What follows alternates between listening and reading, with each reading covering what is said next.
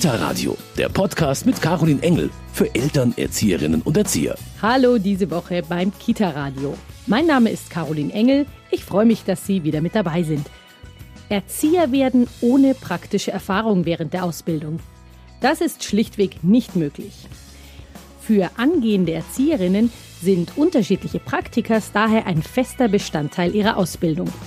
Ich spreche darüber heute mit der Leiterin der Fachakademie für Sozialpädagogik der armen Schulschwestern in München, Schwester Gisela. Sie erklärt mir, wie wichtig diese Einblicke in die verschiedenen Bereiche des Erzieherberufs sind.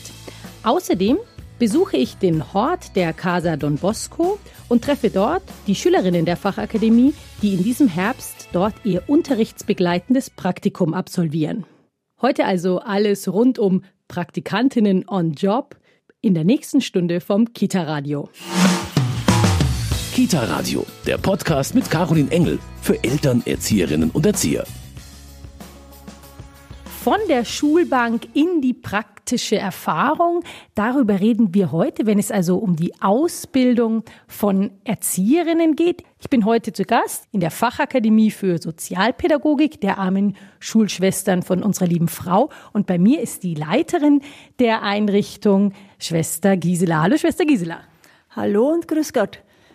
Die Praxis für angehende Erzieherinnen ist ja wahrscheinlich ein ganz, ganz wichtiger Baustein des Studiums.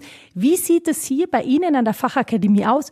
Wie wichtig sind die Praktikas? Was müssen Ihre Studentinnen denn absolvieren? Diese Praxisphasen haben ein ganz großes Gewicht in der Ausbildung. Das sieht man schon daran, dass auch unsere Vorgaben vom Kultusministerium in den zwei Studienjahren 480 Stunden Praxis vorsehen. Das gilt für jede Fachakademie, das muss jede angehende Erzieherin erfahren haben. Wie wir diese Praktika gestalten, da haben wir großen Freiraum und großes Zutrauen von unserem Kultusministerium.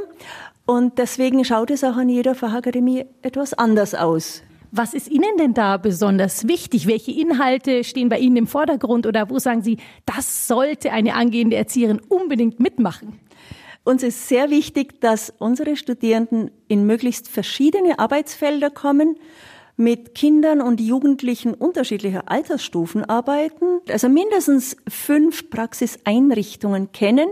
Ich sage mal, von der Erstausbildung als Kinderpflegerinnen kennen unsere Studierenden alle die Arbeit im Kindergarten und in den Studienjahren beginnen wir dann wirklich systematisch im heilpädagogischen Bereich oder im Jugendbereich. Eine Erzieherin darf ja von 0 bis 27 tätig werden und soll auch dafür befähigt werden, diese Felder zu kennen, dass diese Vielfalt gegeben ist. Das ist uns sehr wichtig. Wie groß sind denn da die Berührungsängste der Studentinnen? Weil Sie sagen, Sie haben schon gearbeitet mit kleinen Kindern, aber dann kommen Sie ja vielleicht in Praktikas, die ganz andere Anforderungen an Sie stellen. Gibt es da nicht auch Berührungsängste? Gibt es vereinzelt auf jeden Fall. Aber es gibt immer auch die Rückmeldung, dass manche in Praktika Erfahrungen machen, wie sie mir hinterher dann dankbar schildern, dass sie selber nie dahin gegangen wären sei es manchmal im heilpädagogischen Bereich oder im Jugendbereich, und danach so dankbar sind, dass sie gemerkt haben, nicht nur, das kann ich oder da bin ich vorbereitet oder das ist vielleicht nicht mein Feld, aber ich habe jetzt hohen Respekt vor denen, die das gut können und ich habe Ahnung davon. Und das ist uns sehr wichtig, bevor Sie sich im letzten Jahr fürs Anerkennungsjahr eine Stelle suchen, dass sie wirklich schauen, wo möchte ich noch mal was Neues? Manche werden immer mutiger von Praktikum zu Praktikum. Oder ich habe meins gefunden, was im Moment die Altersstufe ist, und da möchte ich vertieft noch lernen. Das ist für uns eine wichtige Erkenntnis. Es ist also sowohl ein erfolgreiches Praktikum für uns, wenn jemand merkt, das ist meins, oder wenn jemand erkennt, das ist sicher im Moment nicht mein Feld, das ist auch eine wichtige Lernerkenntnis für eine angehende Erzieherin. Das heißt aber zunächst, Sie bringen schon all Ihre Studentinnen dazu, dass sie eben eine möglichst breite Erfahrung sammeln in unterschiedlichen Praktikas. Muss man da auch einfach manchmal gerade den vielleicht jüngeren Studierenden auch ein bisschen Mut machen? Ja, ganz sicher. Und das sehe ich auch als Aufgabe von uns. Wir begleiten unsere Leute ja auch in die Praktika. Wir bereiten sie vor. Wir haben verschiedene Art von Praktika und eines, ein ganz zentrales, ist für uns das Unterrichtsbegleitende, wo eine Lehrkraft dabei ist und Studierende nochmal in verschiedenen Bildungsbereichen Einheiten, Angebote, Projekte vorbereiten, mit den Kindern durchführen und dann das Feedback der Kolleginnen, der Mitstudierenden und der Lehrkraft bekommen. Das ist eine ganz intensive Lernerfahrung, wo die Studierenden aussuchen können, aus welchem Bildungsbereich sie was machen wollen. Da kann man die eigenen Stärken auf jeden Fall einbringen, wenn jemand musikalisch ist und was mit Instrumenten macht oder tanzt oder gut Geschichten erzählen kann oder gern sehr kreativ ist oder Umwelt- und Naturthemen aufgreift. Da ist durchaus eine Wahl, aber keine, sage ich es mal andersrum, kann sich davor drücken, mit einer bestimmten Altersgruppe mal sich zu erproben.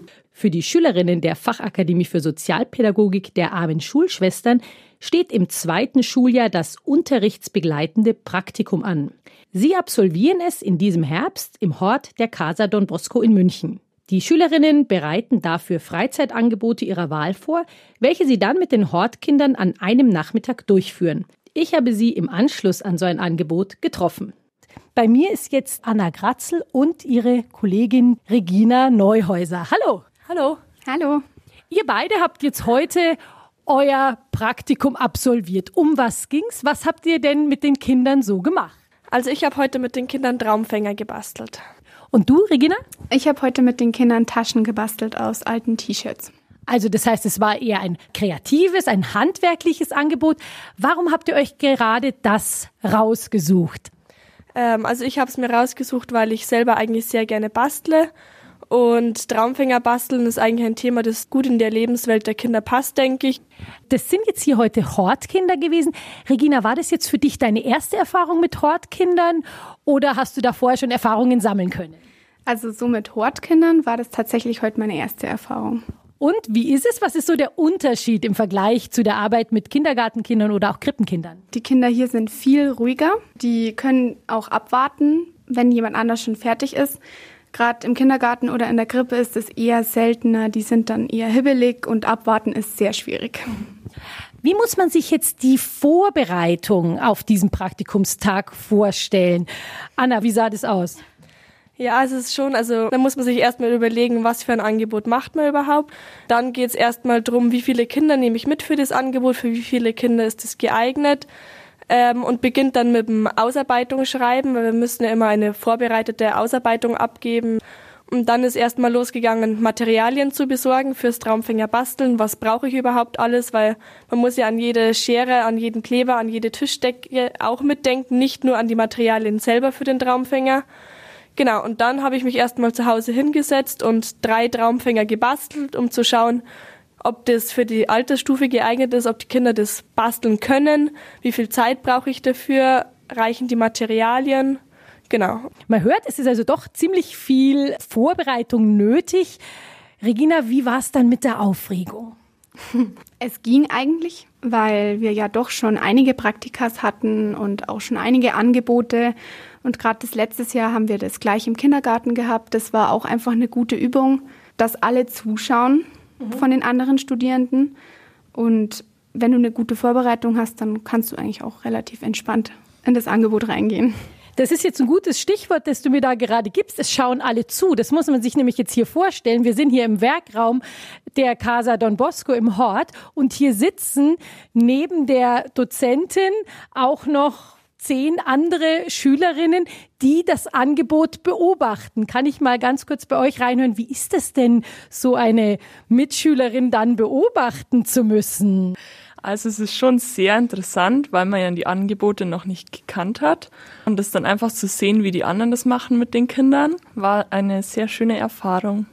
Und darf ich mal ein bisschen fragen, was gibt's jetzt noch für, für Angebote? Was machst du? Weißt du schon? Ich mache ein Nagelbild. Ich werde mit den Kindern einen Adventskranz binden. Ähm, ich mache ähm, mit den Kindern ein Experiment mit Säure und Basen.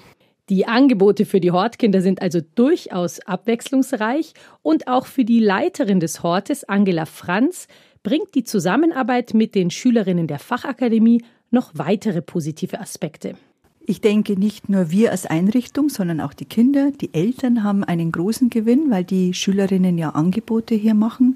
Kinder sind begeistert. Das heißt, es entlastet uns ein Stück weit, auch wenn wir sonst organisatorisch natürlich viel zu tun haben drumherum.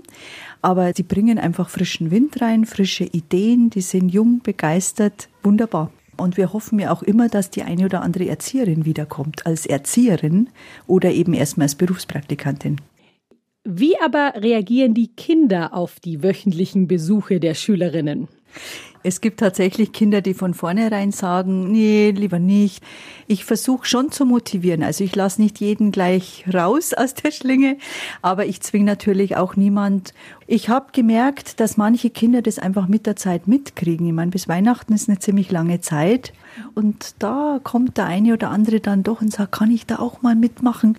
Und dass dieses unterrichtsbegleitende Praktikum dann auch für die angehenden Erzieherinnen gut abläuft, Darauf achtet ihre Dozentin Elisabeth Dörle schon während der Vorbereitung an der Fachakademie. Man wird sich so ein Angebot dann auswählen, wo man weiß, das liegt einem auch. Das kann durchaus eine größere Herausforderung sein, je nachdem, was man sich dann da auswählt.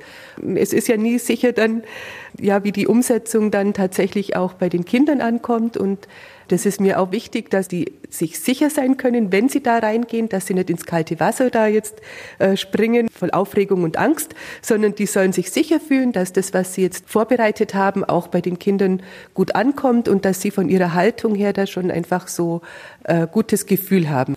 Ich bin jetzt nochmal im Gespräch mit der Leiterin der Fachakademie für Sozialpädagogik der armen Schulschwestern, Schwester Gisela. Schwester Gisela, Sie hatten das vorhin in unserem Gespräch so interessant erzählt. 480 Praxisstunden sind vorgegeben. Das heißt, diese 480 Praxisstunden finden innerhalb von zwei Jahren statt. Wie sieht das jetzt bei Ihnen aus? Gut, wir haben jetzt kennengelernt das unterrichtsbegleitende Praktikum. Was steht dann sonst noch an? Ja, wir schicken Sie im ersten Studienjahr dann vier Wochen in ein Arbeitsfeld, das Sie noch nicht kennen von der Erstausbildung.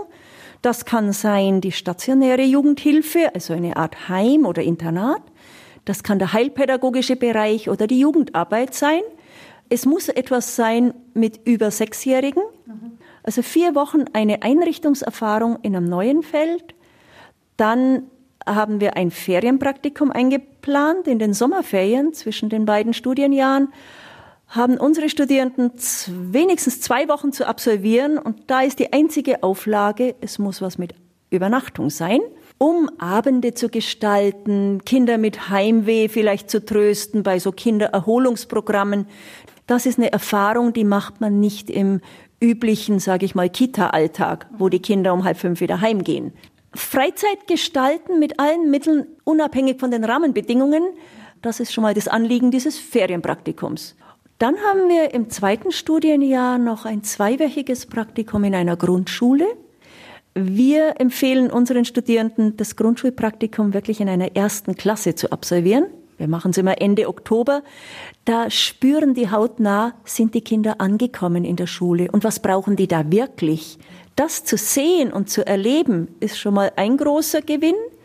Und als Fachkollegin im Lehrerzimmer zu sein, erleichtert später auch die Kooperation, auf Schule zuzugehen.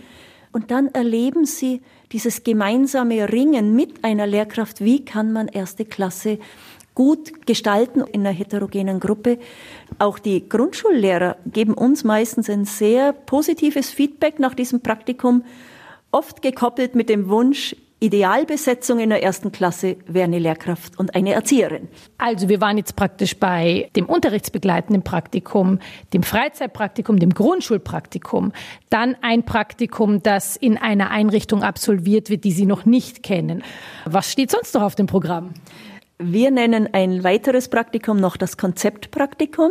Die Studierenden dürfen sich eine Einrichtung suchen, das eine spezielle Konzeption hat. Das kann eine Montessori-Einrichtung sein, Waldorf oder ein Waldkindergarten. Oft sind es Kindergärten, die interessante Konzeptionen haben. Sie sollen dann vorher sich die Konzeption erbitten und sollen dann in diesem zweiwöchigen Praktikum schauen, wo spürt man im Alltag diesen konzeptionellen Background? Und dieser Lerngewinn, welche Bedeutung haben konzeptionelle Ansätze für die Praxis in der Kita?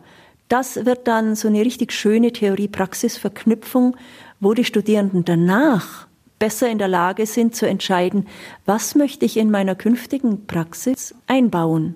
Und das ähm, scheint mir doch immer mehr ein wichtiger Punkt zu sein, dass all diese Praktikas immer wieder darauf hinarbeiten sollen, wo soll es hingehen mit mir? Wo sind meine Stärken? Ja, denn diese Erfahrungen tragen ja auch ganz stark zur eigenen Persönlichkeitsentwicklung bei. Das ist ja vielleicht so die Stärke dieser Fachakademie Ausbildung, dieser hohe Theorieanspruch, aber die kontinuierliche Verknüpfung mit der praktischen Arbeit in verschiedenen Arbeitsfeldern als richtige Breitbandausbildung. Daran wächst man. Was mich jetzt noch interessieren würde, wie kann ein Praktikum denn bewertet werden oder kann man das benoten, wie ein Praktikum läuft? Ja, das ist eine heikle, aber eine wichtige Frage. Und ja, wir brauchen Noten und trotzdem brauchen wir mehr als nur eine Note. Nach längeren Praktika oder Blockpraktika erwarten wir auch von den Anleiterinnen, also den Fachkolleginnen in der Praxis, eine Beurteilung. Da geht es um verschiedene Punkte. Verlässlichkeit, Pünktlichkeit, Ehrlichkeit, ganz klar. Dann der Blick fürs Organisatorische, den Blick für die Gruppe, Kontakt zum Einzelkind. Äh, wie ist der Umgang im Team und mit der Leitung und mit den Eltern? Kann eine Praktikantin sich in ihre Rolle hineinfinden? Das sind Dinge, die kann man bewerten. Hat sie ein Gespür für das, was ihre Rolle jetzt von ihr verlangt? Lässt sie sich was sagen? Bringt sie sich ein mit ihren Ideen und ihren auch schon theoretischen Anregungen? Bis hin dann zur, wie bereitet sie methodisch solche Bildungseinheiten vor? Und der letzte und vielleicht wichtigste Punkt ist ihre Reflexionsfähigkeit. Und da erkennt man schon, ob jemand durchblickt, ob jemand ein Gespür für Kinder hat, auch ein Gespür für die Rahmenbedingungen, was lässt sich hier machen. Das ist eine Sache der Einstellung und auch der Kreativität. Wie schöpfe ich das aus, was ich habe, ohne ständig dem nachzutrauern, was hier gerade nicht geht? Würden Sie sagen, dass man gerade in den Praxisphasen am stärksten merkt, ist der Beruf was für mich oder nicht? Eindeutiges Ja. Ohne die Praxiseinschätzung ist es für mich extrem riskant, jemand fünf Jahre in die Schule zu schicken und dann warten, kann sie es oder kann sie es nicht. Deswegen das Praktikum unbedingt als der wichtige Bestandteil auf dem Weg zur vollen Erzieherin. Ich danke Ihnen, Schwester Gisela, für Ihre Einschätzungen. Ich danke für Ihr Interesse an diesem richtig spannenden, verantwortungsvollen und wunderschönen Beruf für diejenigen, deren Berufung es ist. Die Bedeutung der Praktikas innerhalb der Erzieherausbildung, die haben wir heute ins Zentrum unserer Sendung vom Kita-Radio gerückt. Wie wichtig solche praktischen Phasen gerade auch für die persönliche Entwicklung der angehenden Erzieherinnen sind, betont noch einmal die Dozentin Elisabeth Dörle. Darum ist es für die Schülerinnen auch sehr, sehr aufregend, weil immer auch im Grunde genommen irgendwie auch die Persönlichkeit mit reinschwingt. Also das ist jetzt nichts, wo man einfach so sachlich nur das Tun allein sehen kann, sondern einfach auch die Haltung, dann der Bezug zu den Kindern, auch diese methodische Umsetzung. Und deswegen ist es für die Schülerinnen auch schon wirklich eine große Herausforderung. Die praktischen Erfahrungen im Job sind also eine große Herausforderung für die angehenden Erzieherinnen, aber eben auch eine große Chance für sie, sich auszuprobieren, Einblicke in alle Berufsfelder zu erhalten und natürlich auch die eigenen Stärken kennenzulernen. Ich verabschiede mich für heute. Machen Sie es gut, Ihre Caroline Engel. Kita Radio, ein Podcast vom katholischen Medienhaus St. Michaelsbund, produziert vom Münchner Kirchenradio.